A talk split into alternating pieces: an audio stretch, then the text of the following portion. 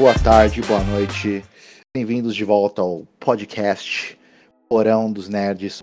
Uh, eu sou o Dimas e estou acompanhado do meu amigão aqui. Eu sou o Vitor, sejam todos extremamente bem-vindos. Extremamente bem-vindos. Sinta-se em casa, pega uma cadeira aí, entendeu? Quer um, quer um café? Aceita um chá, um biscoitinho, uma bolachinha de maisena, fica aí, senta. Vamos lá que hoje o papo é, é sério. Hoje nós vamos falar de um bagulho muito sério. Uh, jogos indies.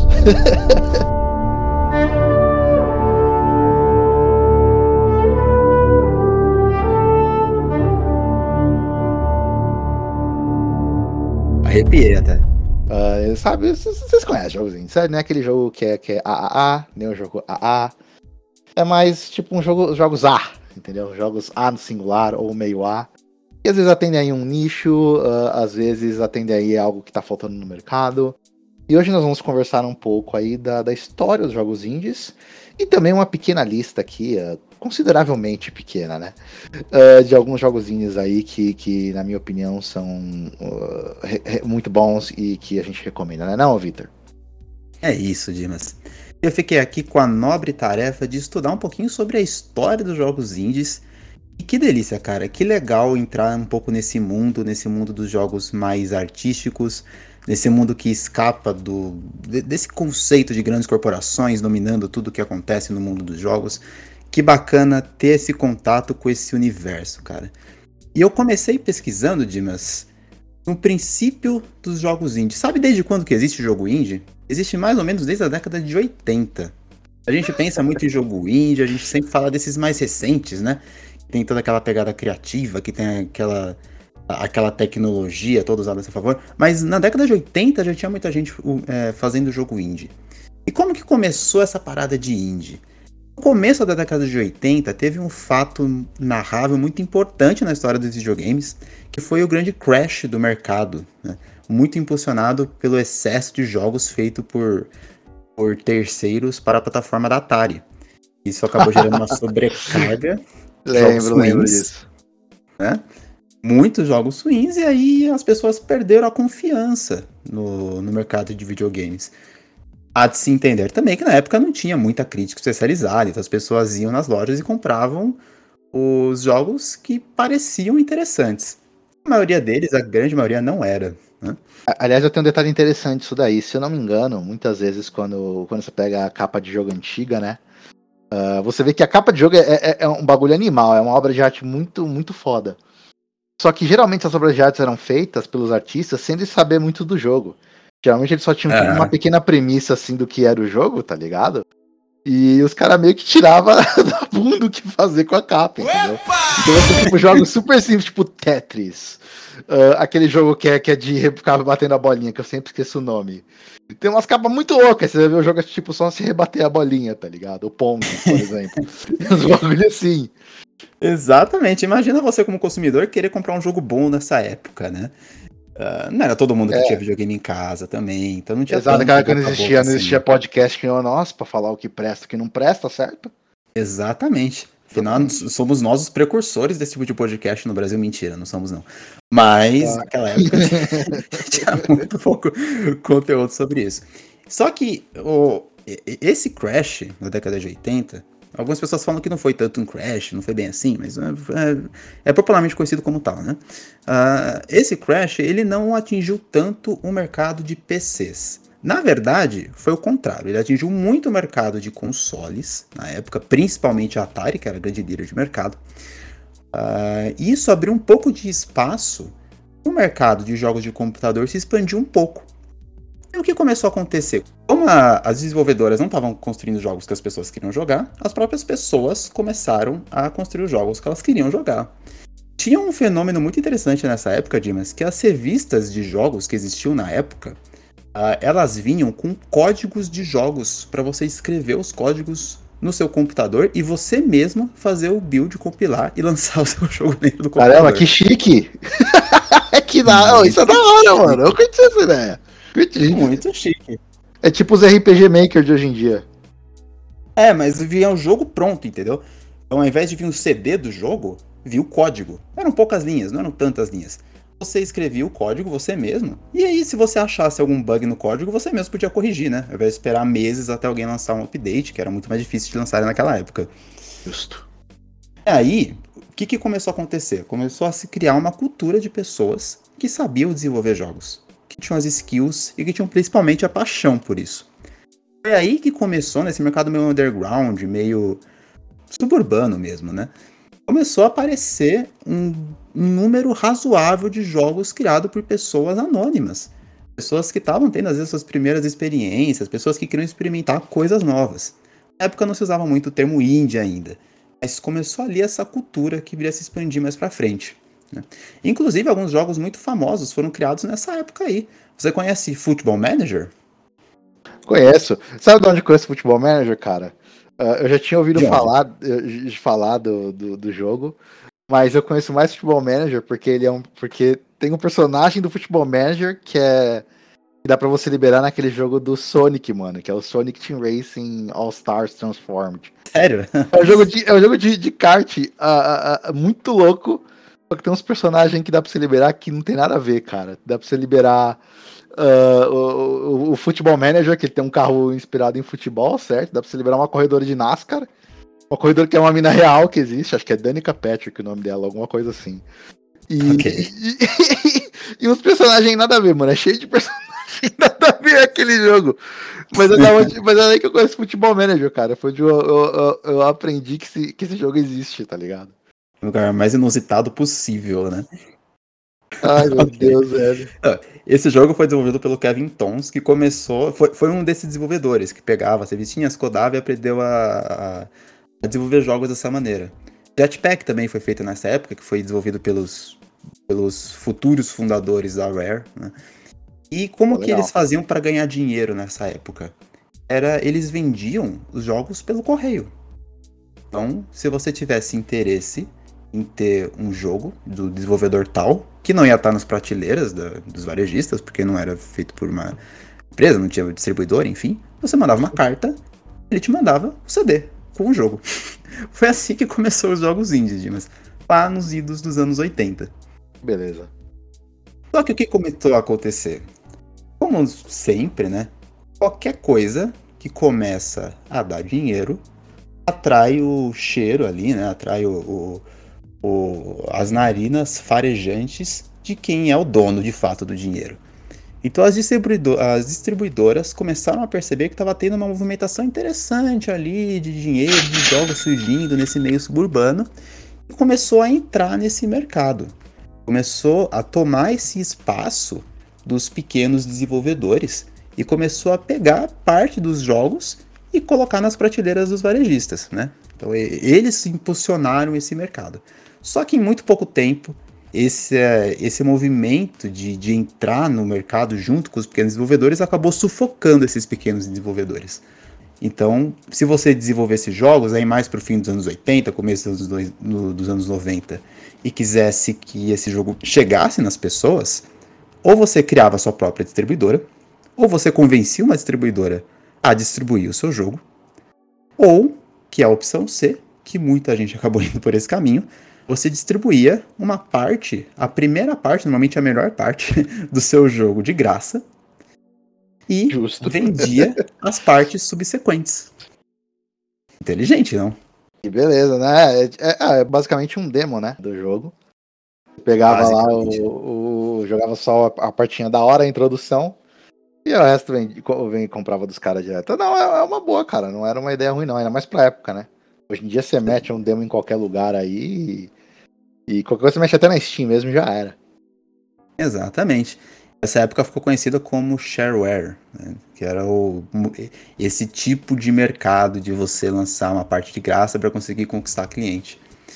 Uh, e foi esse, uh, esse mercado, esse jeito de vender jogos que manteve os indies vivos na década de 90. Alguns jogos interessantes surgiram nessa época, Dimas. Tem um chamado Commander King, que, que popularizou um pouco os jogos, principalmente dentro dos PCs que eram muito tidos como estações de trabalho unicamente, né? Tem um também chamado Jazz Jackrabbit, não sei se você conhece. Conheço, é do cara que fez o uh, Gears of War.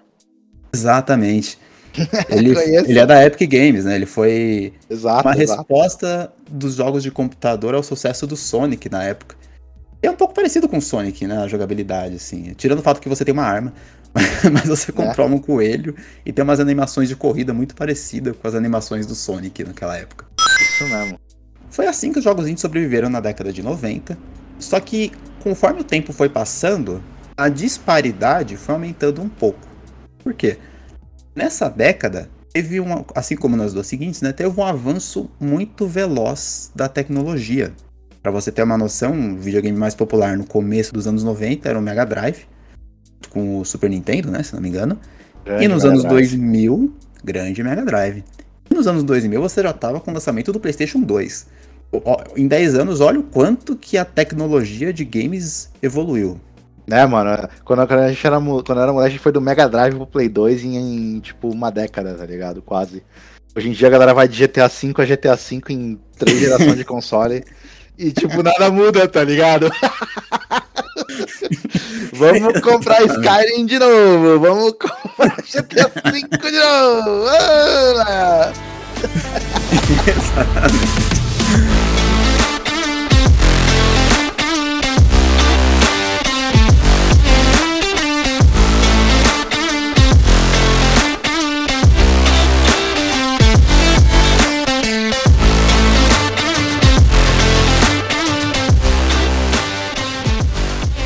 Então imagina como que naquela época começou a ficar um pouco mais difícil para quem não tinha recurso nenhum fazer jogos que alcançassem o crédito público, né? Porque você fazer um jogo de PlayStation 2 envolve muito mais recurso, muito mais gente, muito mais dinheiro do que você fazer um jogo para uma plataforma de 8, 16 bits. Uh, tiveram alguns mártires da resistência nessa, nessa época. Tem a Spider Web Software, que foi uma das empresas que fazia bastante indie. Foram responsáveis por Exile, depois por Avadon, jogos bem de nicho. Teve a Introversion também, que fez Darwinia, que depois seria um dos primeiros a ser lançado na Steam. A, a Newgrounds também foi um site que.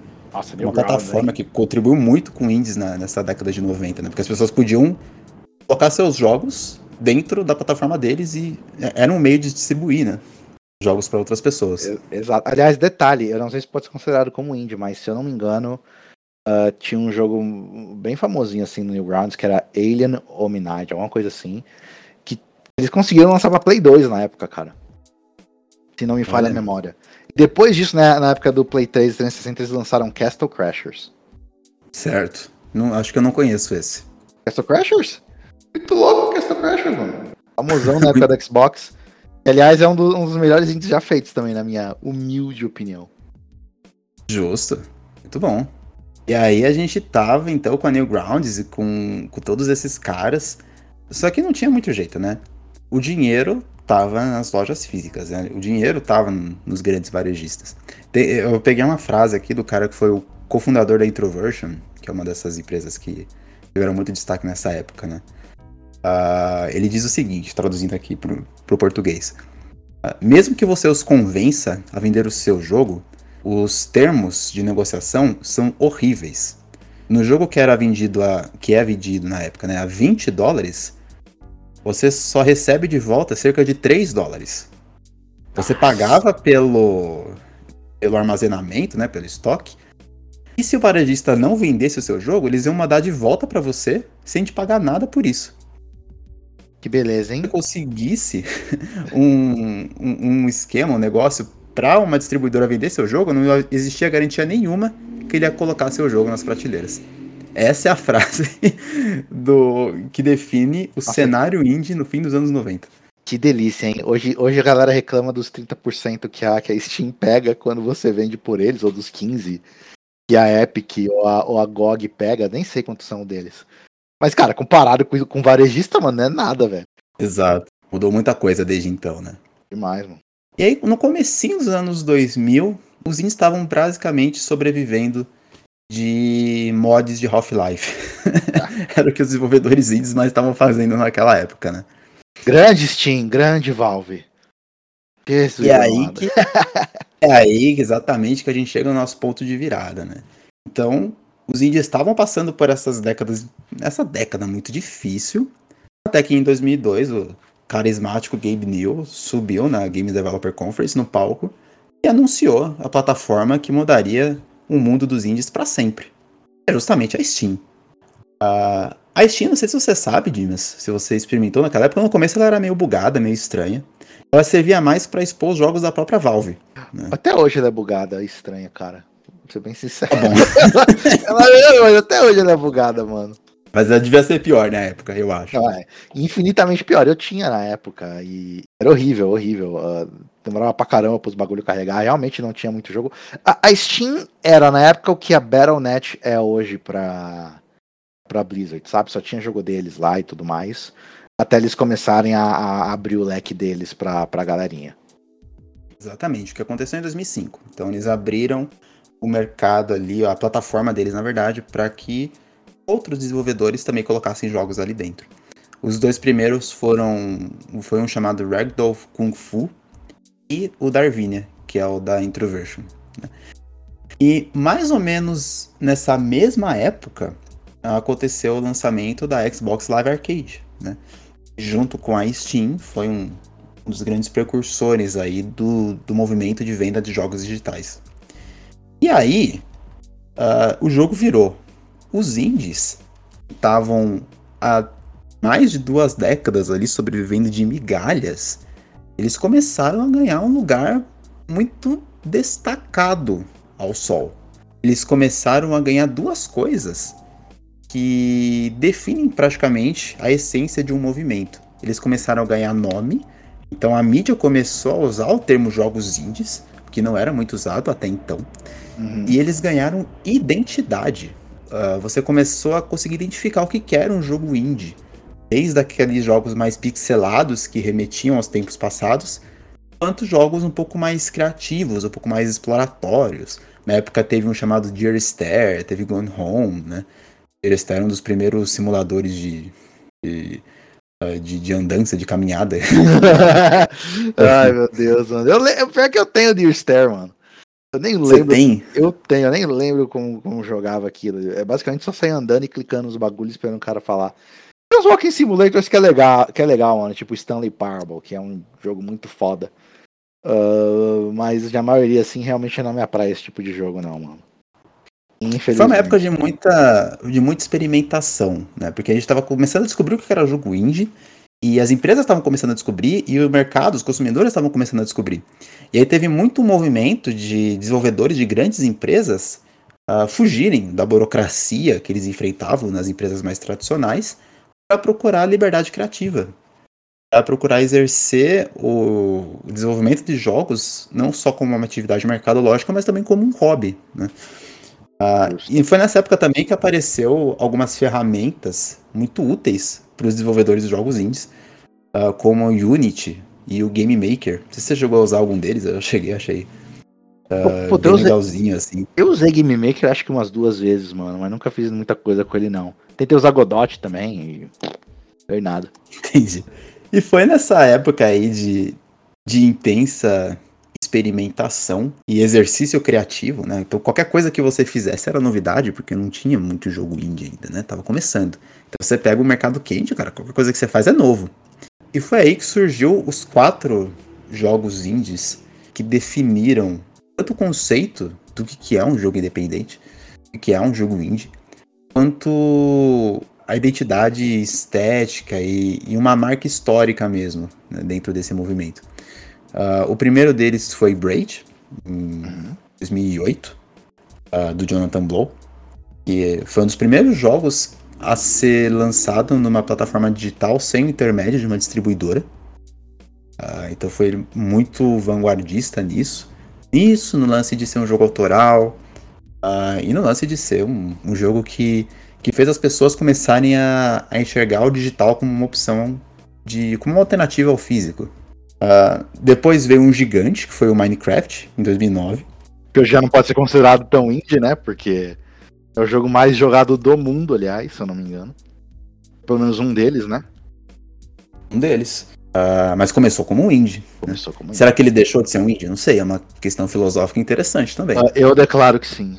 quando, quando cara, Encerrada a discussão filosófica. Então. Olha, você ainda até, até certo ponto, beleza? Depois, depois você ganha bilhões com o negócio e vende o bagulho pra Microsoft, cara, eu acho que o bagulho deixa de ser indie, mano. Bill Gates is part of the forces of darkness.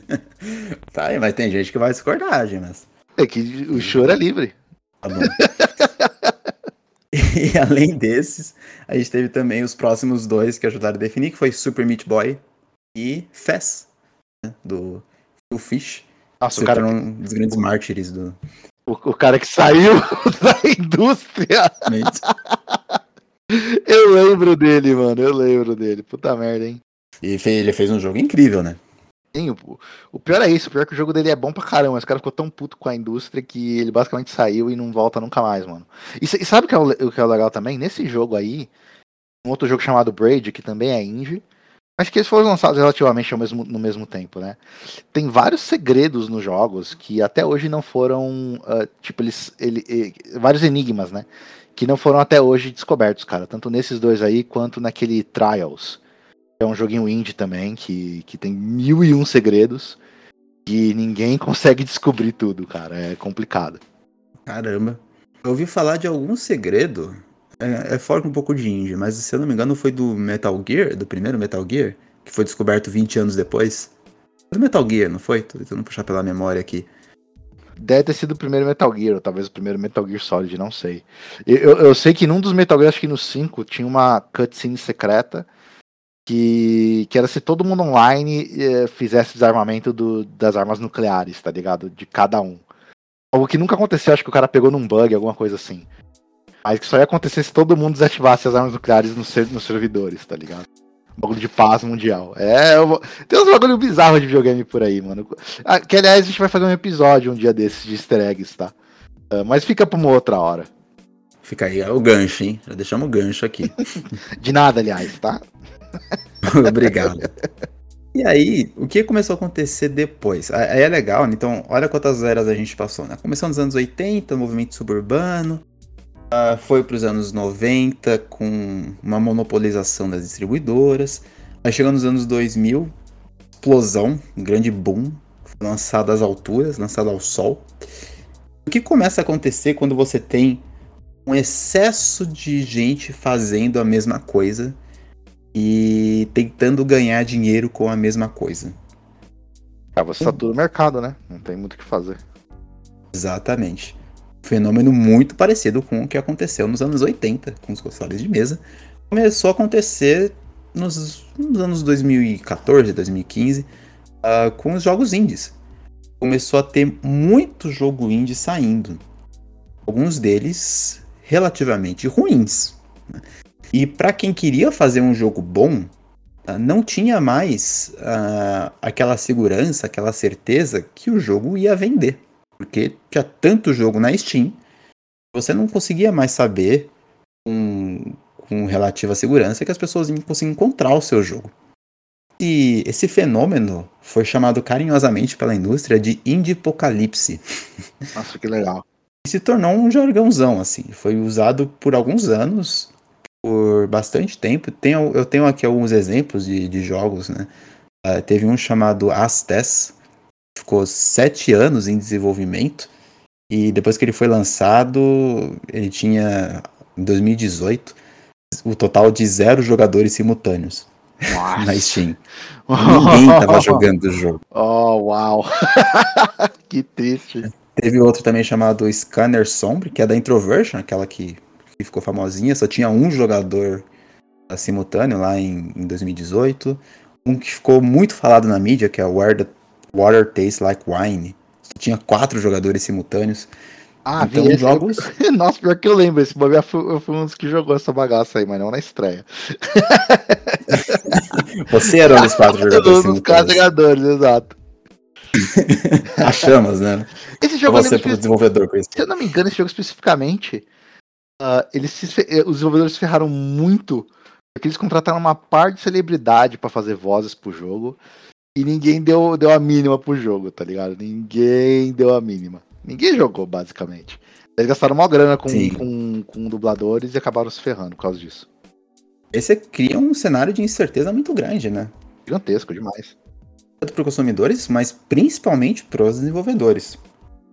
Aí em que pé nós estamos agora, né? A gente está nesse pé de incerteza ainda, uh, mas começam até algumas vozes uh, que são um pouco apáticas ao termo indie apocalypse e começam a trazer algumas visões um pouco diferentes.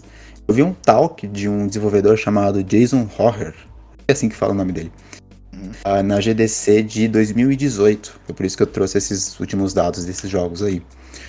Uh, ele conta um pouco da história dele como desenvolvedor indie. Ele conta uma curiosidade muito interessante.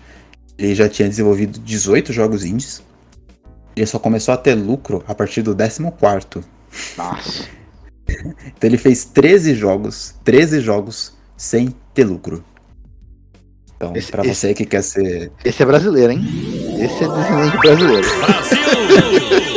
Ele fala inglês, mas no caso tudo bem, né? então, pra você que quer ser desenvolvedor indie, ó, e sonha com aquele primeiro lançamento que vai, vai lançar o mercado, saiba que não é tudo tão, tão rosas assim, né? Nem tudo são flores.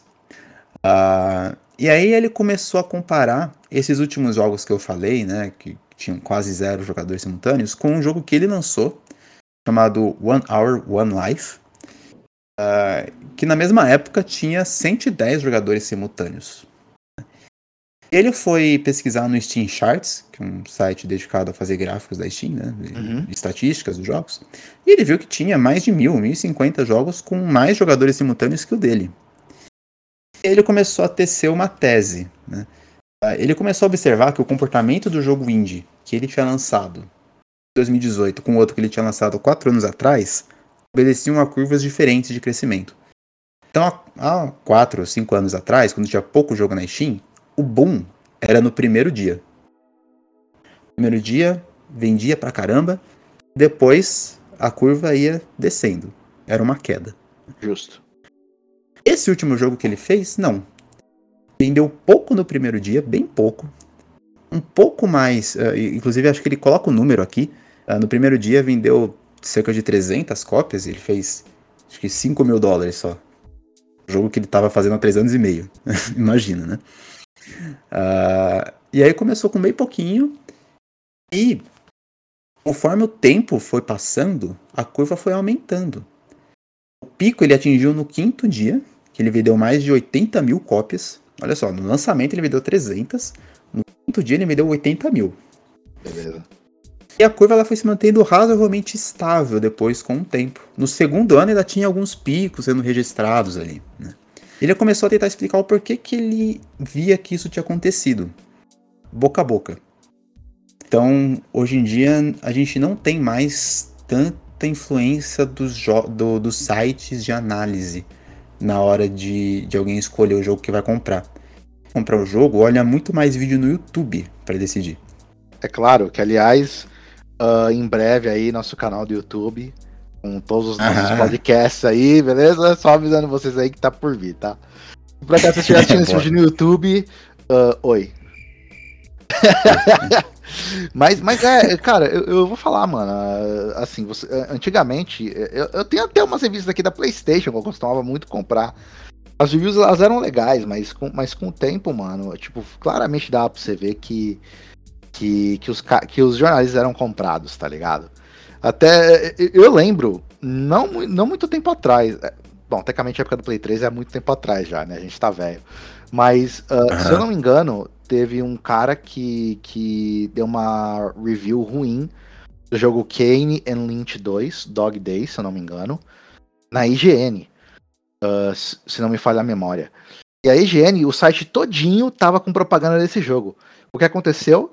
Uh, no outro dia, o cara foi mandado embora. Pegaram outro reviewer para fazer uh, a análise do jogo e dar uma nota maior. Só para os caras não perder o patrocínio da. Acho que era da Square Enix que tava lançando o jogo, se eu não me engano, tá? Uh, e eu lembro, eu lembro disso, cara, porque eu fiquei pasmo com aquilo, mano. Eu nem lembro a nota que o cara deu, mas, e, e acho que não foi nenhuma nota muito ruim, acho que tinha sido 5 ou 6, alguma coisa assim pro jogo, mano. Depois eles foram mudar, hum. aumentar o jogo pra 7, 8, alguma coisa assim. Então, tipo, realmente fica complicado porque não dá para confiar, tá ligado? É muito mais fácil você, você assistir um cara no YouTube que gosta do gênero, gosta de, do, dos jogos, tá ligado? E joga os jogos mais a fundo, pra você ver se, se é um jogo compatível com o que você quer ou não. Perfeitamente. E esse sujeito, né, o, o Jason Horner, ele complementa dizendo, ok, mas como que você consegue fazer com que o seu jogo apareça no YouTube por bastante tempo? E todo o conceito dele gira em torno de você mudar a forma de você entender um jogo. Então, jogos, na visão dele, que são consumíveis, que são aqueles jogos que você joga uma vez, tem uma experiência e acabou, estão perdendo espaço no mercado. Os jogos que estão ganhando mais espaço pela expansão na internet e também por esse aumento no, do YouTube ali, no, no crivo crítico dos jogadores, são jogos de longo prazo. Né? Jogos são mais reconhecidos como hobbies, como estilos de vida que agregam a comunidade. São aqueles jogos que você joga por bastante tempo. Né? Uhum. É, é, a diferença do você já jogou pro você joga. Né? Então eu vou perguntar para você: ah, você já jogou o Fast? Você já jogou o Braid? Esses são jogos consumíveis que perderam um pouquinho de espaço. Por outro lado, eu pergunto para você: você joga uh, League of Legends, Free Fire, uh, Overwatch? Jogos que têm uma vida mais longa e que uh, eles têm uma espécie de vida própria, né? Uh, eventos são gerados meio que com uma proporção infinita ali, várias coisas podem é, acontecer. É, é, tipo jogo multiplayer ou jogos daqueles tipo roguelike ou roguelite, que tipo, toda vez que você joga, uh, muda alguma coisa na, no jogo, sabe? Perfeito. E você consegue produzir mais conteúdo sobre esses jogos, né? Ah, você consegue ter. O, o que tem de gente no, no, no, YouTube fazendo vídeo de Minecraft, contando histórias, fazendo sagas. É um jogo que tem uma cauda longa extraordinária, de 13, 14 anos atrás. O pessoal tá fazendo vídeo ainda hoje contando uma historinha no Minecraft. Então, é esses é jogos. Hã? Pior que é verdade mesmo. Um que tava pegando muito também é aquele Five Nights at Freddy's, que já tá tipo quase uma década já. Sim. Aquele jogo de terror. É literalmente só você ficar uh, não cagando no jogo, né? Mas basicamente você, eh, você vai clicando no botão, fecha a porta, os caramba, e toda vez muda a corrida. Tem, um, tem um, um, uma certa aleatoriedade pelos negócios, né? Então, então aquilo ali pega Exatamente. mesmo no YouTube. Exatamente. Então fica a pergunta, né? Existe um indie apocalipse ou os indies demoraram para se ou estão demorando para se adaptar a uma nova realidade de mercado, né? Essa é a pergunta que estou tentando responder agora, Dimas. Olha, uma cara... história breve sobre o que, como chegamos até aqui com os jogos indies. Justo, interessante pra caramba. E, e, e eu vou te falar que, que, que, que, de certa maneira, eu até concordo não com certas coisas. Por exemplo, eu não sei que jogo que foi na Steam que vendeu milhões de cópias no primeiro dia só porque ele era barato, tá? Acho que ele era tipo 5 dólares, alguma coisa assim. Uh, ou, ou 10, 15 reais. E ele usava vários assets roubados de outro, outros jogos, tá ligado? Acho que era Vampire Survivor o nome do jogo, uma coisa assim. Os caras venderam milhões de cópias no primeiro dia, tá ligado? Só porque o jogo era barato. Foi Apelou também. Apelou também, né, mano? Então, tipo. Mas, mas eu concordo, é, realmente, os jogos indies que a galera geralmente mais fala são aqueles que jogaram multiplayer, aqueles que têm elementos aleatórios, né? Tipo, Slay the, the Spire, Griftlands, Among Us. Um, puta, qualquer outro, Minecraft, que não é mais indie, né, basicamente. Oh. não, é não? Então, então, geralmente, jogo multiplayer, como você tem um elemento humano, você tem, tipo, basicamente conteúdo infinito, né? Por exemplo, Team Fortress 2, que foi lançado há, até me dói o coração dizer há 14, 15 anos atrás, cara, é jogado até hoje. Eu jogo até hoje Team Fortress 2. E, e, e, tem gente que faz conteúdo pro jogo até hoje. Counter-Strike, a galera faz conteúdo direto. Left 4 Dead, né? Left 4 Dead, eh, embora, embora dos três seja o menos jogado, a galera faz conteúdo direto por causa de mods, elemento online, uh, sabe? Então, tipo, é, realmente, pra, se ele quiser vender jogo indie, que tem desses elementos aí, com certeza vai. Mas você também tem os, os, os caras que eu, eu creio que seja mais fora da curva, né? Por exemplo uh, Hollow Knight. Uh, Hollow Knight e Shovel Knight. São dois jogos indies que, que são só single player. Uh, um deles é Metroidvania, o outro é como se fosse um, um, emulando como se fosse um jogo de NES, né, Super NES, de aventurinha, né, basicamente. Uh, e os jogos fizeram mó grana, tá ligado? Um bagulho assim extraordinário, muita grana. Uh, então, é, cara, indies é isso aí, mano. Se quiser o bagulho ter sucesso mesmo, mete um multiplayer, mete um aleatório. Se não, gasta uma grana pra fazer um jogo da hora mesmo, single player e dane-se, entendeu? Então, honestamente, contando que o jogo seja bom, cara, e você acha um jeito de ganhar atração, acho que, que, que dá para vender indie aí relativamente fácil aí no mercado. É isso. Em breve, jogos indies no Porão dos Nerds, não, tô brincando. uh, jogos indies fe feitos por, por eu, tá? Então pode, pode fazer a pré-ordem aí. eu, eu, juro que eu entrego em uh, 2076, tá? Quando, quando chegar perto desse ano aí, a gente conversa, beleza? Beleza.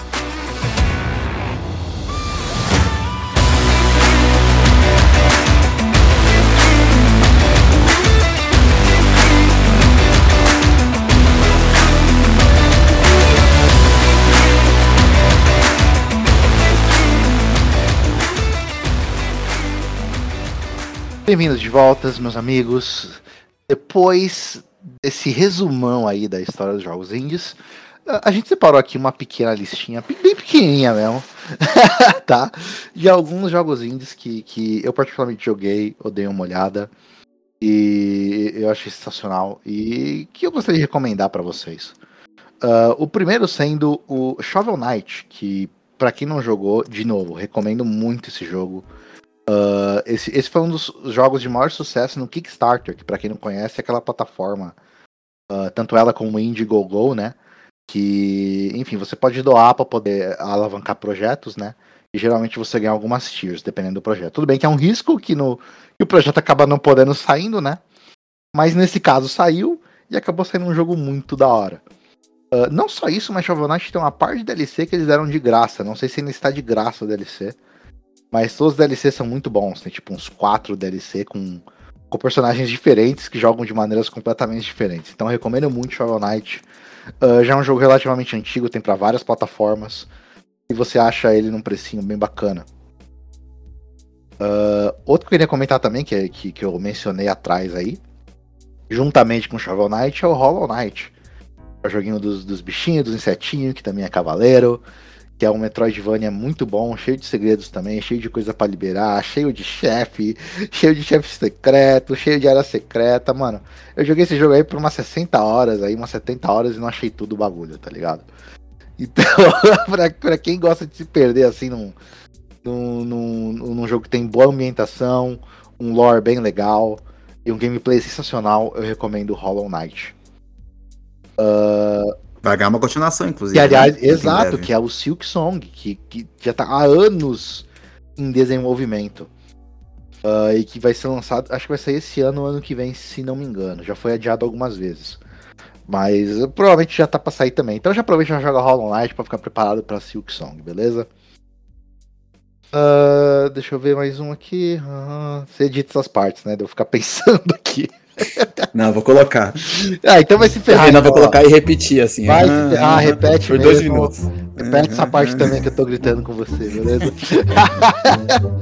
uh, tem também Hades, ou, ou Hades, né, como eles falam, que também é um, um, um roguelike de, uma, de um desenvolvedor que só basicamente só tem jogo indie, né? Eles até hoje só faz jogo indie. Uh, puta, qual é o nome? É Super Giant Games, que fez uns jogos indies mais antigos também, uh, mais antigos assim, né? Época do, do 360, que era, se eu não me engano, Bastion. Uh, aliás, já aproveitando, já tô falando deles, ó, eles fizeram Bastion em 2011, Transistor, que também é muito bom, em 2014. Uh, ah, se não me engano, o, o jogo se pronuncia Pyre, ou, ou, ou, Fire, certo? Em 2017, talvez esteja errado na pronúncia, tá?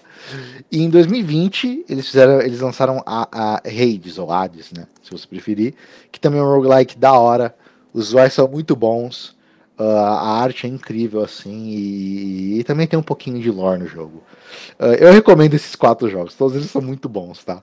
Uh, e, e, pelo menos os três primeiros que é Bastion, Transistor e, e Pyre, ele, todos eles provavelmente estão com um preço bem acessível. Esse, esse Hades, embora tenha sido lançado em 2020, ele foi lançado primeiramente pela Epic, se eu não me engano, e ele foi sendo desenvolvido aos poucos, certo? Então provavelmente agora já deve estar tá terminado e eu recomendo. Tem uma recomendação também uhum. de um jogo único que eu baixei recentemente, chamado This War of Mine. Sei ah, qual que é, conheço, conheço. É, ele é muito interessante, para quem não sabe, é um jogo de guerra, estilo side-scrolling, meio immersive sim. E o seu papel é você controla um grupo de sobreviventes, você tá no meio de uma guerra. É um jogo bem, bem atmosférico, bem uh, bem complexo sobre como uma guerra funciona, enfim. E você controla sobreviventes uh, e o seu objetivo é levar eles o mais longe que você puder sobreviver, se eu não me engano, 40 dias de guerra. O que é particularmente difícil, porque você tem que sair e ir atrás de comida, ir atrás de, de itens de sobrevivência, de formas de se aquecer. Lugares que você entra, às vezes vai ter pessoas perigosas. Uh, e eventualmente seus personagens podem morrer. E você, uhum. às vezes, tem a entrada de outros personagens, você pode assumir o controle deles. E é legal que o jogo ele vai te dando feedback, né? Sobre como os personagens que você está controlando estão se sentindo naquela situação. Eles vão ficando deprimidos, estressados. Se um ficar muito deprimido, ele pode acabar se matando. Então você tem todo esse contexto de guerra bem legal. Caramba! Uh, sabe o que isso me lembra? Me lembra daquele State of Decay, cara. É um jogo da. Sim. Que é da Microsoft, acho que tem até o 3 esse jogo.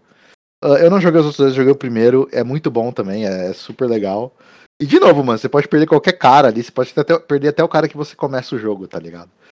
E você basicamente vai juntando sobreviventes, tentando, tentando sobreviver e chegar até é, um lugar seguro com eles. É daorinha também, recomendo. Pra quem não Sim. jogou, né? Vejamos, tem também Celeste, que é um plataformer eu diria que é estilão é, é, bem parecido com Super Meat Boy, no estilo de dificuldade, certo? Esse daqui eu particularmente ainda não joguei, tá na minha lista ainda, mas parece ser muito bom, eu ouço a galera falar bastante. Se eu não me engano, ele ganhou o jogo indie do ano, em, em 2018 ou 2019, alguma coisa assim. Só pra você ver como a galera gosta desse jogo. Tem também um que é falado pra caramba, que, que, que, que tá pra sair um novo desse, desse mesmo desenvolvedor, que é o Undertale. Uh, Undertale também ó, é, é, é, um jogo da hora que, na minha opinião, é um pouquinho difícil de explicar. Você tem uma aventura com, com, com um rapazinho, com um bichinho, e todo chefe que você, que você enfrenta, é uma, você enfrenta ele de uma maneira diferente. Uh, honestamente, cara, é mais fácil você procurar no YouTube que eu não consegui nem descrever o jogo direito. Mas o legal é que, que o cara pensa muito fora da caixa quando você vai lutar com os chefes, tá ligado? E como você se move e interage com os personagens. Boa. Tem Stardew Valley, que, que, que eu acho que a descrição mais fácil que eu consigo dizer desse jogo é como se fosse Harvest Moon. Só que indie. E com muito mais opção, tá? Uh, então, pra quem é, não jogou Harvest Moon, recomendo. Pega no emulador aí, mete no emulador de Play 1 e vai jogar Harvest Moon. Se não quiser usar, usar o emulador, joga Stardew Valley. Beleza?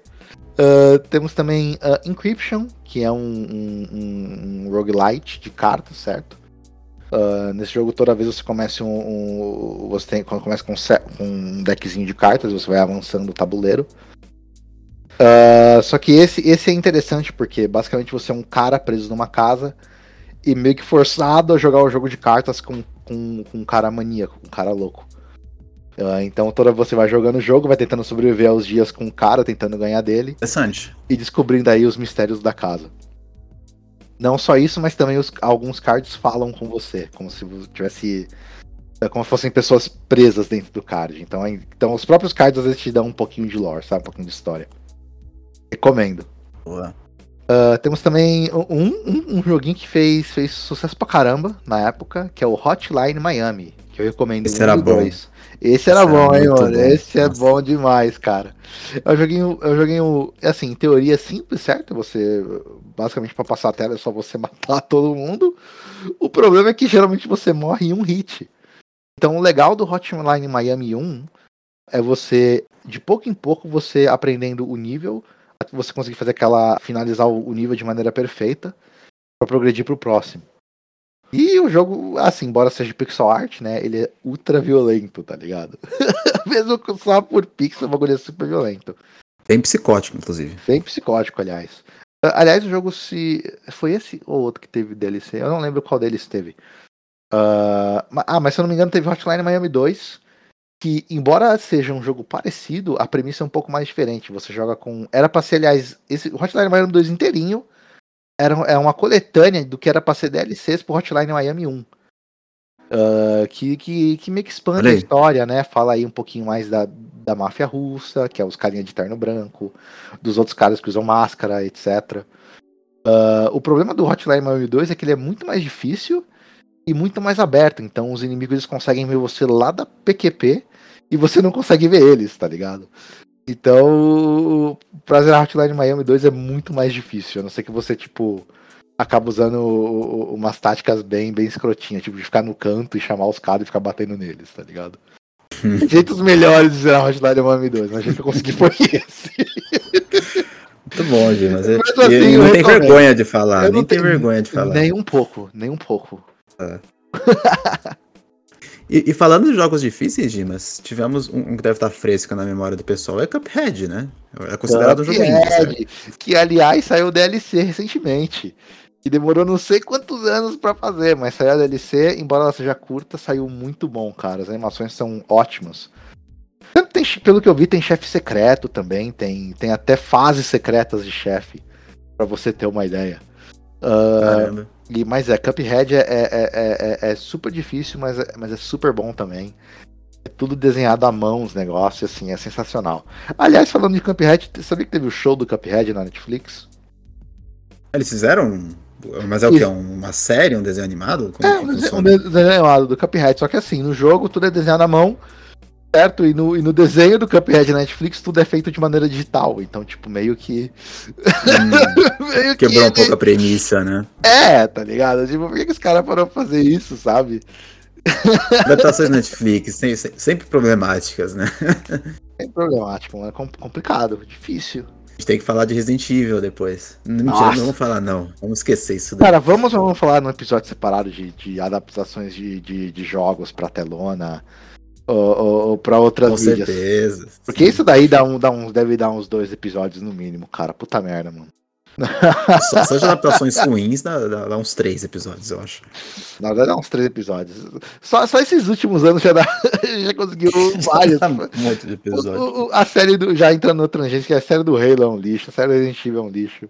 Eu acho que não teve uma boa, mano, na verdade. Talvez esse do Cuphead, mas eu não assisti ainda, né?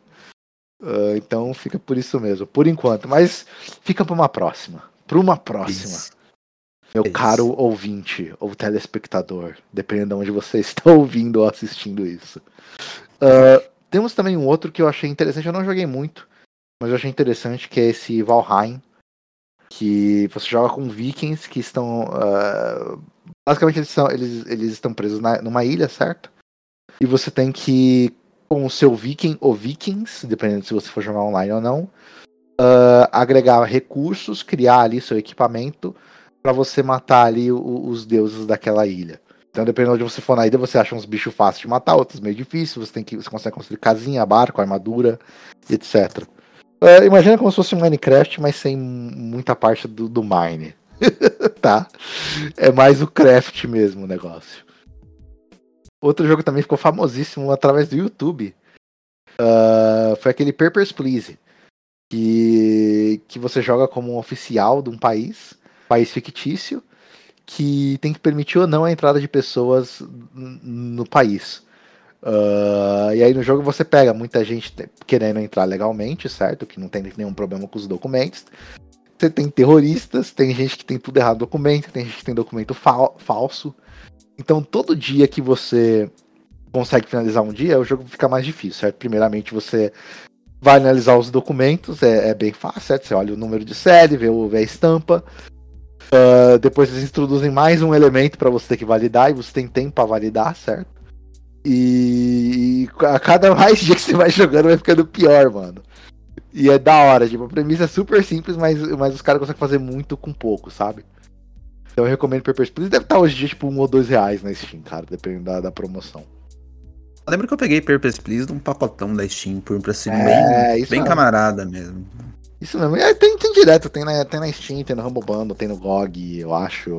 Deve ter na Epic também. Deve ter em tudo. Papers, Please tá em tudo, basicamente. Sim. Uh, pode falar.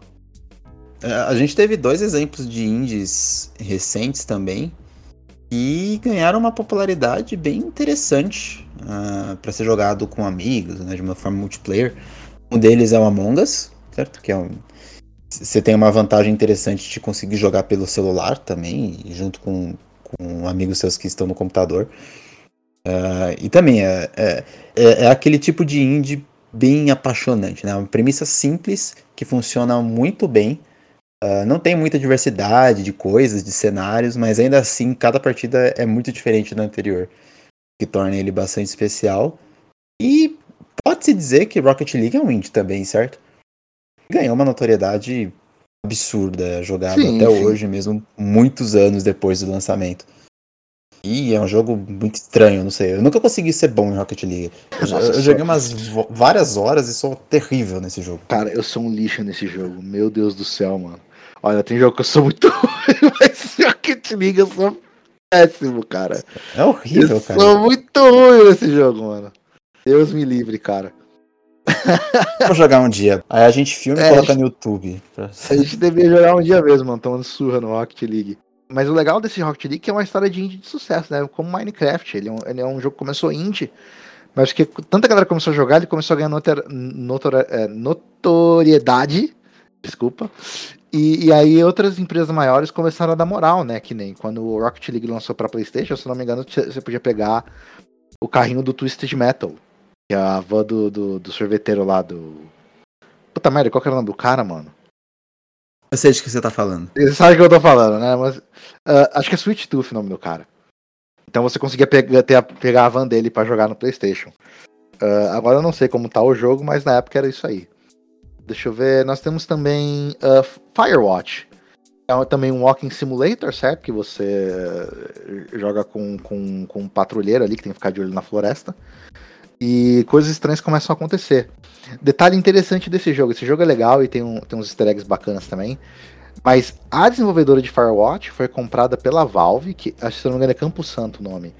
E eles que desenvolver, desenvolveram o Half-Life Alyx. Que foi o último jogo do Half-Life que lançou Olha aí só. pro. É. Porque sempre esse também sabe disso, mano.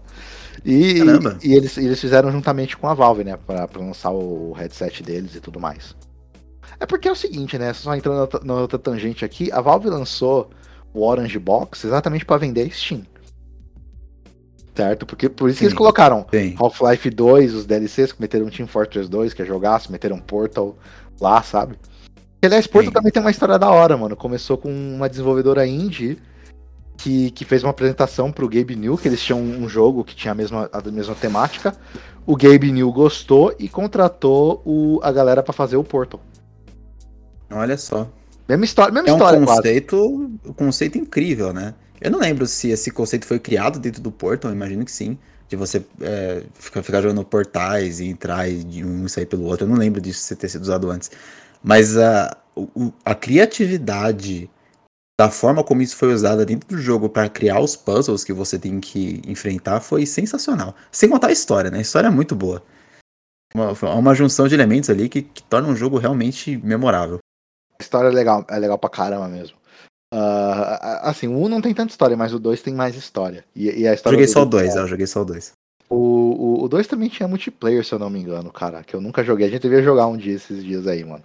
Eu tentei jogar uma vez um multiplayer do Portal 2, mas não tinha ninguém mais no servidor. Eu fiquei umas 15 minutos, ninguém entrou pra jogar comigo. Ah, Baixei a cabeça difícil. e fui embora. Muito, muito, muito raro, muito raro. Mas voltando ao assunto. certo. Deixa eu ver, nós, nós também temos Dead Cells, que, que é um roguelike, uh, misturado com Metroidvania aí. Para quem tava querendo jogar um roguelike ou Metroidvania, você tem os dois agora. É um roguelike e Metroidvania. Ou seja, toda vez que você morre e começa um novo jogo, as, os níveis mudam. Esse jogo também é cheio de segredos, cheio de arma, cheio de coisa para liberar. E, e, também teve alguns DLCs legais aí. E pelo que eu vi, a galera gosta pra caramba desse jogo também. Uh, nós também temos um outro jogo indie famoso que foi feito por desenvolvedores de outro jogo indie famoso que também ganhou notoriedade. O Binding of Isaac.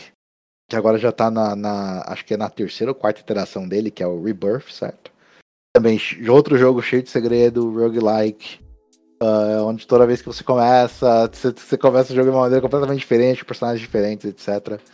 Uh, bem estilão Enter the Gungeon, que também é outro jogo indie, mesmo naipe, Bom. mesma coisa que eu recomendo vocês jogarem. E eu também vocês recomendo vocês jogarem que o meu desenvolvedor de Binding of Isaac, que é o Cave Story, que começou que começou como indie, mas a galera gostou tanto desse jogo que ele foi lançado para quase tudo, especialmente em, em, plataformas da Nintendo, né, na maioria das vezes, que foi Cave Story, Cave Story 3D, que foi pro 3DS, certo? Uh, e recomendo vocês jogarem Cave Story também, Cave Story é da hora. Uh, temos Fez, que a gente já mencionou, feito pelo grande, grande Phil Fish, Hum. que não trabalha mais na indústria. O mais triste do Fez é que o Phil Fish saiu da indústria, uh, se eu não me engano, um pouco depois que ele anunciou Fez 2. É a parte mais triste da história, cara. Existe A um Fez 2? Ele chegou Não, a ser ele- lançado? Então, não, Não ele, anunci- ele anunciou Fez 2 e simplesmente ficou puto com a indústria e vazou. E nunca mais ouvimos falar do jogo. Nunca Bacana. mais, nunca mais. Que legal, né? Da hora, da hora pra caralho. Nossa. e, e Fez 2 também, é que nem, que nem eu falei. É, é um jogo que ainda tem segredos que, que muita gente simplesmente não consegue descobrir, tá ligado? O bagulho Não, é um jogo com uma jogabilidade maluca, né, cara? É, é, mas não é nem pela ser pela jogabilidade maluca, que tem vários segredos, vários easter eggs que formam um puzzle gigante. É Entendi. embaçado. Ah, também temos um que, que, que virou meme na internet por um tempo, que é o Untitled Goose Game. Né? Não é só Among Us que vira meme, meme na internet. É um jogo que você joga com um ganso e, e- e os seus objetivos variam. Ah, e geralmente é você causar o caos na vida de- da população. Ou seja, você basicamente vive a vida de um ganso. ah, normal. É, Exato. Tinha um jogo também que você vivia a vida de uma cabra, né? Como é que era o nome desse Ah, esse Goat jogo? Simulator. Que, a- Simulator? aliás, a lei que você falou, porque se eu não me engano, há pouco tempo atrás anunciaram Goat Simulator 3. Olha aí. A qual eu nem sabia Estava ansioso por esse momento. A qual nem sabia que existia Goat Simulator 2. Você ter uma ideia. E, e- e- o mais legal desse trailer do Goat Simulator 3 é que eles estão ah, zoando o trailer do Dead Island 2, que é um jogo que foi cancelado, basicamente, né? É aquele trailer do cara que tá correndo na rua, que a galera vai virando zumbi, e aos poucos, Aham. sabe? Ah, eles zoaram esse trailer. Não sei exatamente porquê, mas foi o que eles escolheram. tá bom. Tem também dois jogos que são ah, relativamente parecidos. É um chamado Griftlands e outro chamado Slay the Spire. Que também é um, ah, é, é- é um roguelite, certo? Que toda vez que você começa um novo jogo, você pode escolher o personagem e, e- e o que vem pra você enfrentar é aleatório. Só que a diferença desse, com esses dois é que é por cartas. Então, aos poucos você vai construindo o seu deck, certo? E, e toda vez que você joga e termina uma corrida ou morre, você libera mais cartas, vai melhorando o personagem. E aí você ganha novas chances e melhores chances de você ah, finalmente completar a história do jogo. Uh, o Slay Spire, se eu não me engano, a galera fala que ele é bem difícil, mas é bem legal. E o Griftlands é interessante que eu venho jogando ele bastante. É que ele tem dois tipos de combate. Um é por conversação e outro é por combate mesmo, sabe? Então você pode, então você tem dois decks que você trabalha. Um, um deck pra você conseguir conversar com a galera e convencer a galera. E outro que é pra se der errado, tá ligado? Você tem um deck que é na hora de bater do vamos ver. É que nem na Então, vida real, né? e Você tenta ter um real. argumento, se no argumento tem- não funciona. Você tenta pegar um desconto na loja, se o desconto não funcionar, você enche a porrada no cara, entendeu? Você, você rouba a loja, você rouba a loja mão armada e tá tudo certo, não, não vai acontecer nada com você, entendeu? Por isso que a gente grava podcast sem mostrar o rosto, porque a gente tá sendo Exato, procurado não pela quero ninguém sabendo como eu sou, beleza? Não quero ser procurado pela polícia. E fica por isso mesmo, duvido, duvido me acharem. Ah, teve também outro que foi uma história de sucesso do Kickstarter, que é o Hyper Light, Light Drifter, que é um jogo 2D, pixel art. Ah, eu não lembro o quanto esse jogo, o quanto esse jogo fez no Kickstarter, mas se eu não me engano, ele precisava de uma quantidade bem pouca. E ele fez tipo centenas de milhares de dólares, assim, pra poder terminar o jogo. Ou algo do tipo. Ah, e acabou sendo, ficando um jogo da hora. Ah, outro também que foi feito pelo criador do Castel, Castlevania, que ele saiu da, da. Se eu não me engano, foi da Konami. Ele começou a fazer a série dele, que foi esse Bloodstained Ritual of Blood, que se eu não me engano tem outros jogos do Bloodstained sendo feitos. Que é basicamente Castlevania, tá? Ah, o criador do Castlevania que ele foi fazer, fazer Castlevania com outro nome. Ah, e também falando de Castlevania, né? Que, que, que juntamente com Metroid criou-se o termo Metroidvania por causa desses dois jogos, certo? Você tem também um outro jogo chamado Blasphemous. E que também é bom pra caramba. Ah, embora ele seja um pouquinho mais fácil que os outros, certo? E, e eu gosto muito da atmosfera do jogo, do conceito do jogo, que é baseado. Embora não seja catolicismo o, o, o que, que seja religião mostrada no jogo, é uma religião inspirada muito nisso, aparentemente. Então o visual do jogo é sensacional. Recomendo muito Blasphemous. Vejamos No No jogos mais antigos também. Ah, pode Uhum. falar, Dimas, acho que eu te cortei. Ah, Não, quer- É, não, desculpa, desculpa. Mas só, mas só falar um, um último aqui. Ah, uns dois últimos, né? Um que, que, que eu nem sei se dá pra ser considerado indie mais. Seria No Man's Sky. Ele começou como um jogo indie. Esse jogo tem um lore desgraçado do, do desenvolvimento desse jogo. Que pra quem tiver interessado, tem um cara no YouTube chamado Internet Historian. Ah, o vídeo é em inglês, mas ele fez um vídeo muito bom falando dos dois lados do desenvolvimento do jogo. Tanto pelo lado que a mídia reportava do jogo, e tanto também do lado do desenvolvimento do jogo, do lado dos desenvolvedores. Tanto que No Man's Sky hoje é um jogo completamente diferente. No começo, quando lançou, todo mundo cagou no jogo. Mas hoje, aparentemente, é um jogo completamente diferente e muito bom, que uma parte da galera joga. Ah, então, se você estiver interessado, No Man's Sky tá aí com vários DLCs gratuitos, se eu não me engano. Man's Sky tem uma história única no, na, É, na história única. dos videogames, né? É uma história que, que, que tudo que tava mó hype desgraçada e que, que basicamente era tudo mentira. Não exatamente mentira, né? Mas é tudo muito Era exagerado. mentira, era mentira. Ah, Algumas coisas sim. eram mentiras. Tem algumas coisas mentiras. Lembra do online? Principal, lembra o principal? Era mentira. né? lembra, só lembra quando dois streamers se, se conseguiram se parar no, no exato mesmo No mesmo lugar, lugar e ele- um se encontraram. Olha a premissa. O jogo é Ai. muito grande. Então a gente fala que ele é online, as pessoas nunca vão descobrir que ele não é, porque as pessoas não vão se encontrar. Que premissa galera. maravilhosa, certo? Que a galera é burra, entendeu? É Ninguém vai burra. ter a ideia de ir pro mesmo lugar com outra pessoa para você consegue enxergar outra pessoa. Exato. Ah, e- mas, mas, a história do jogo é super interessante, eu recomendo a galera assistir. Se não for comprar o jogo, pelo menos assistir o vídeo do cara, porque é, realmente vale. É, é tipo uma sessão da tarde da hora. Ah, Mas e- fazendo jus, hoje o jogo é bom. Só pra finalizar. Exato. Hoje o é Só pra finalizar, hoje o jogo aparentemente é muito bom.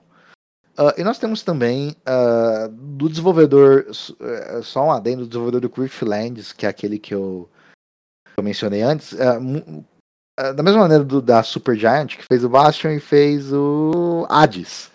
Eles também fizeram um jogo pra caramba. Eles fizeram Mark of the Ninja, que é a Clay, que é, o nome do desenvolvedor é Clay Entertainment, né?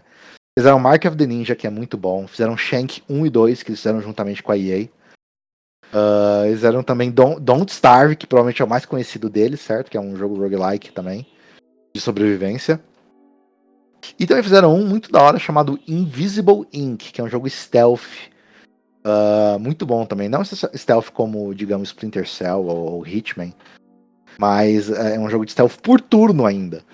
E eu recomendo vocês jogarem, que o jogo é da hora, é muito bom. Dois jogos aqui também. ah, e joguei um deles só, o outro tá na minha lista pra sempre, ainda não, não consegui jogar. Uma falha de caráter minha. ah, É. Que foram lançados para as duas principais plataformas de consoles à época, né? Uma o PlayStation 3 e a outra o Xbox 360. Do PlayStation 3 eu joguei. Era um jogo muito bom, apesar de ser curto, chamado Journey. Eu acho que a gente não chegou a comentar dele aqui. Verdade, Journey, é verdade. O, o Journey era da hora e eu lembro desse jogo que se você conseguisse ah, fazer algum, algum, algum trophy, algum achievement naquele jogo, você ganhava a túnica branca, cara. Era longona, longa pra caramba. Eu lembro, mano. Era um jogo artisticamente lindo. Né? Eu Acho que hoje, mesmo sendo pro PlayStation 3, se você for jogar ele, você vai se impressionar com algumas das artes, algumas das, das animações que existem no jogo. E você também encontrava esporadica- esporadicamente outras pessoas ao longo da sua jornada. Seu objetivo era chegar no topo de uma montanha, se não me engano. Ah, e você ia caminhando e não era difícil, eh, tinha algumas plataformas, mas era bem fácil de você você passar e era um jogo muito mais apreciativo, né? Você ia atravessando mundos diferentes, sempre na expectativa do que você encontrar quando você chegasse no topo da bendita montanha. Um jogo apreciativo também que saiu para o Xbox 360, esse que eu ainda não joguei até hoje, ah, é Limbo. Limbo foi um grande marco na época do, do 360, com um visual um pouco gótico, um pouco dark. E, e, e eu me lembro que foi um dos, um, um dos principais responsáveis por popularizar os indies dentro do mercado de consoles. Exato, juntamente com Castle Crashers, também foi da Xbox. Detalhe, se eu não me engano, esse jogo. Eu não sei porque eu lembro desses, desses- dessas coisas idiota, velho. Eu lembro muito tempo atrás que, que, que esse jogo ele, ele ia ter um achievement que, que era você completar o jogo sem morrer. Só que a Microsoft impediu os caras porque uh, eles acharam que ia ser muito difícil, eles obrigaram os caras a colocar uh, mínimo de, du, de três ou cinco mortes, alguma coisa assim no máximo. Uh, é, eu lembro disso daí. Outra coisa que eu lembro também do Journey é que eu lembro que eu comprei Journey na estreia, porque ele tava com preço promocional. E, e a PlayStation, quando, quando eles faziam coisa legal, né?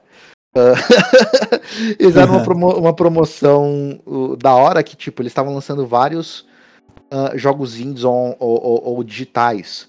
Então você conseguia comprar. Se você comprasse Journey com, se eu não me engano, Street Fighter 3 online e mais alguns outros, você comprava tudo num preço promocional, mano. Eu peguei todos os jogos super baratos na época. Ah, Olha aí. que não volta. Ai, ai. E é isso, Dimas. Tem mais algum outro ou nenhum outro que eu me lembro aqui? Ah, na, verdade, na verdade tem. Agora você mencionou do Xbox, cara. Na verdade tem um sim, que é, que é um jogo indie uh, que é basicamente esquecido, né? Que é o Explosion Man e o Miss Explosion Man. Você jogava com personagens que basicamente se explodiam, né? Pra poder alcançar novas alturas, destruir inimigos e tudo mais. Uh, não eram jogos relativamente difíceis, mas na época, né, quando, quando o indie tava meio que voltando à cena, né, cena dos consoles, são jogos na época que fez sucesso. E outro indie que, que eu recomendo a galera jogar, que é super interessante, acho que é assim, um dos mais interessantes aqui, uh, é um chamado Racketeer, An Item Shop's Tale, que você basicamente joga com uma menininha que, que vem numa família de lojistas, certo? Infelizmente o, a, família dela, a família dela morre e você herda o débito da família. E a ideia do jogo é você tentar...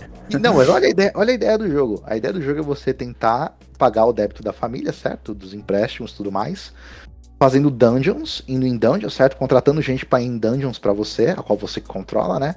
E os itens que você pega nas dungeons, você vende na sua loja. E aí, dependendo, e aí a sua loja enche de, de, de cliente, né? De consumidores.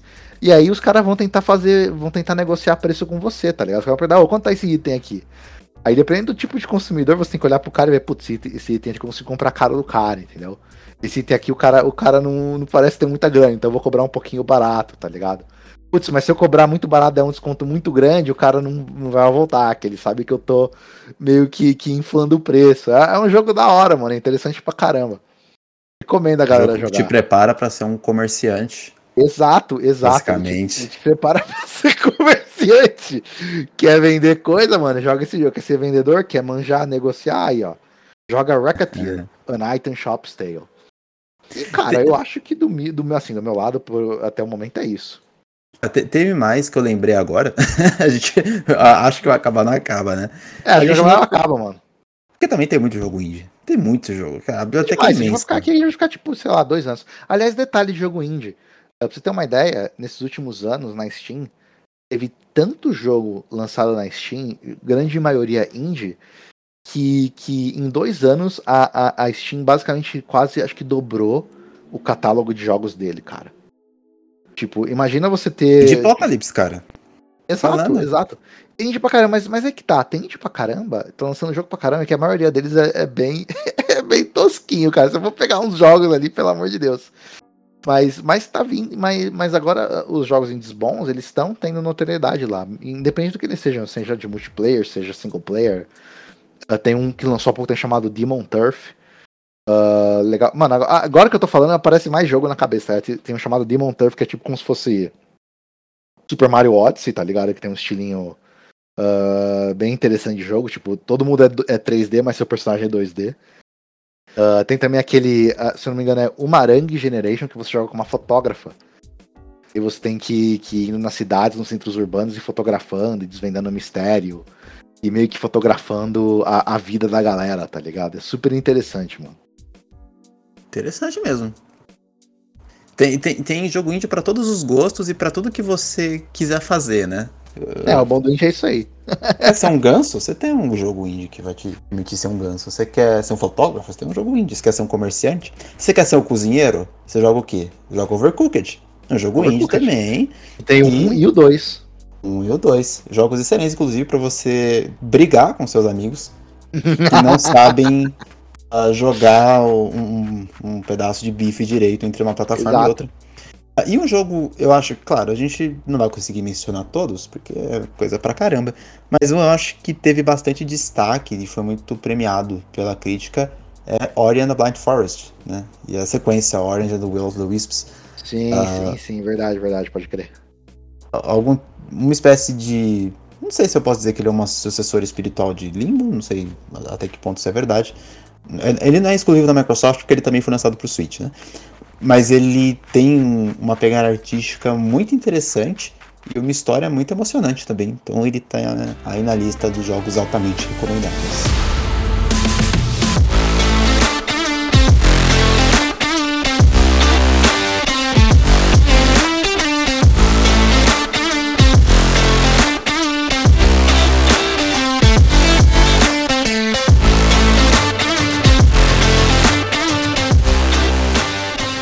Então é isso, gente. Aqui a gente quis mostrar para vocês um panorama um pouco maior dos jogos indies, passando um pouco pela história, passando um pouco também pelos jogos que mais nos marcaram nos últimos anos.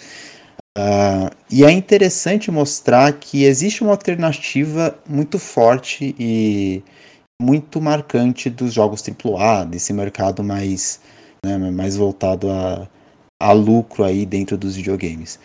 Basicamente, os indies, eles nos lembram, né? Eles estão aí para nos lembrar que os jogos, antes de serem um modelo de negócios e até mesmo antes de serem uma mídia de entretenimento, eles são uma forma de expressão artística.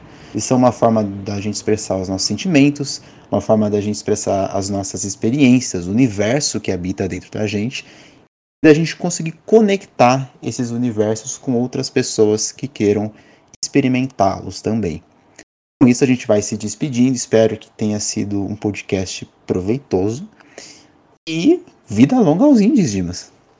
Exato, que venham muito mais indies aí que, que possam ocupar minhas tardes. Porque honestamente eu não tenho o que fazer, então que eu vá jogar jogo indie pelo menos, né? Existe um negócio chamado trabalho. A gente pode te recomendar aí. Eu vou te passar nunca, um... nunca ouvi falar, desconheço. Uh, no hablo português. Uh, não sei o que é. Foi um prazer, galera. Até a próxima. Falou, galera.